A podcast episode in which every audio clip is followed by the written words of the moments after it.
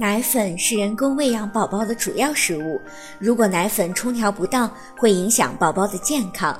爸爸妈妈都要学会怎样给宝宝冲奶粉。奶粉的保质期比较短，爸爸妈妈还要学会怎样保存奶粉。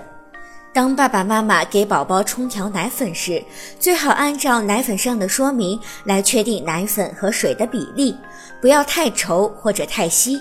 太稠的奶液容易使宝宝消化不良或者引起宝宝便秘，太稀的奶液则有可能引起宝宝腹泻。另外，冲奶粉的水最好用凉温的开水。冲奶粉时，先将适量的温开水倒入奶瓶，再按照比例加入适量的奶粉，然后盖上奶瓶盖摇匀。在奶粉冲调好后，还要再试一下温度，可以滴一滴奶液在手腕内侧，如果感觉到不烫，就可以喂给宝宝了。